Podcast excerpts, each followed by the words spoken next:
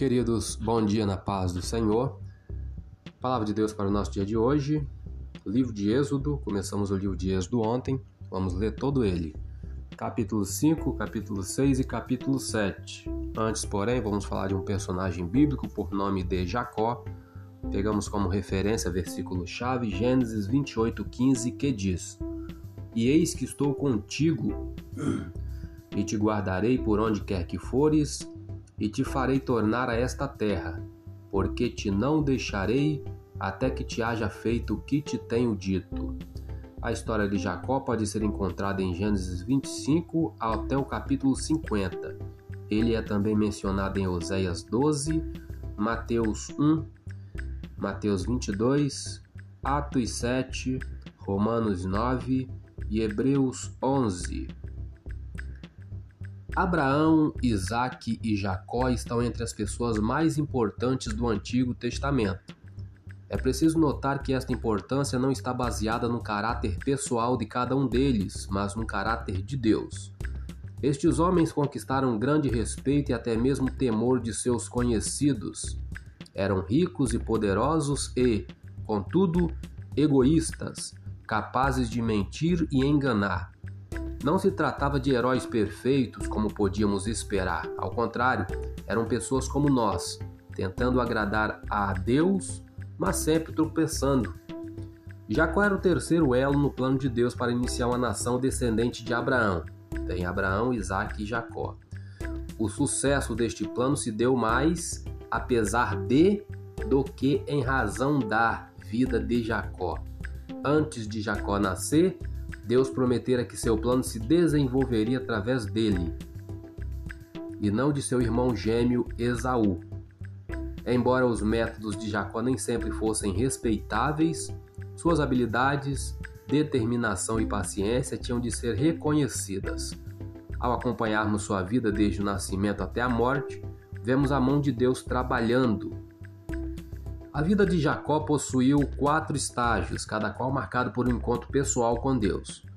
No primeiro estágio, Jacó corresponde à expectativa do seu nome, que significa ele agarra o calcanhar. De forma figurada, ele engana. Ele agarrou o calcanhar de Esaú ao nascer, e quando fugiu de casa também agarrou a bênção e a primogenitura do irmão. Durante sua fuga, Deus lhe apareceu no caminho não apenas lhe confirmando a bênção, mas também despertando nele um conhecimento pessoal sobre si mesmo. No segundo estágio, Jacó experimentou a vida pelo outro ângulo ao ser manipulado e enganado por Labão. Então ocorre uma mudança curiosa. O Jacó do primeiro estágio teria simplesmente abandonado Labão. Porém, o Jacó do estágio 2, após ter decidido partir, aguardou seis anos pela permissão de Deus. No terceiro estágio, Jacó estava em um novo papel como agarrador. Desta vez, às margens do rio Jordão, ele agarrou-se com Deus e não queria deixá-lo partir. Ele percebeu sua dependência do Deus que continuara a abençoá-lo. Seu relacionamento com Deus tornou-se essencial para a sua vida e seu nome foi mudado para Israel, que significa ele luta com Deus. O último estágio da vida de Jacó foi ser agarrado. Deus realmente o segurou. Ao responder o convite de José para ir ao Egito, Jacó demonstrou claramente não querer tomar nenhuma decisão sem a aprovação de Deus. Você consegue lembrar-se de alguns momentos em que Deus se revelou a você? Você se permite encontrar a Deus enquanto estuda a sua palavra? Que diferença essas experiências têm feito em sua vida? Você é mais parecido com o jovem Jacó, forçando Deus a segui-lo no deserto de seus próprios planos e enganos? Ou você é mais parecido com o velho Jacó, que apresentou seus desejos e planos a Deus, buscando sua aprovação antes de tomar qualquer atitude? Pontos fortes e êxitos de Jacó. Ele foi pai das doze tribos de Israel.